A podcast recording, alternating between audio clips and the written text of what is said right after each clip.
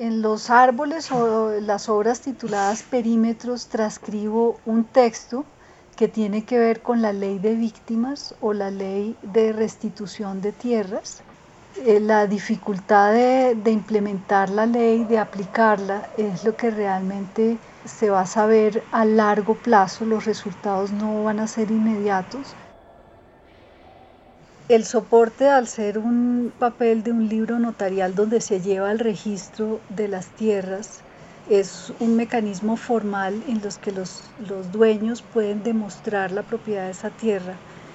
El árbol, por otro lado, es una manera muy local, muy, muy artesanal de marcar la tierra, no con palabras, no con títulos, sino, una manera práctica de delimitar un territorio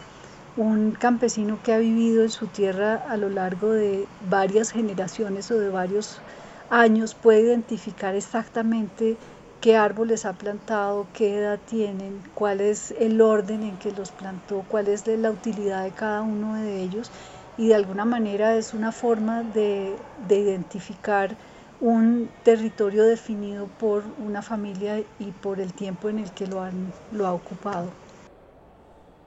Cuando estaba transcribiendo apartes de los textos para hacer los perímetros, vi una entrevista de unos campesinos que habían perdido todo por unas inundaciones en sus tierras.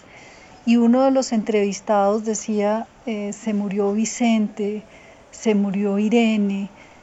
tratándose de personas, de, de familiares. Y a continuación decía, se murió Mango.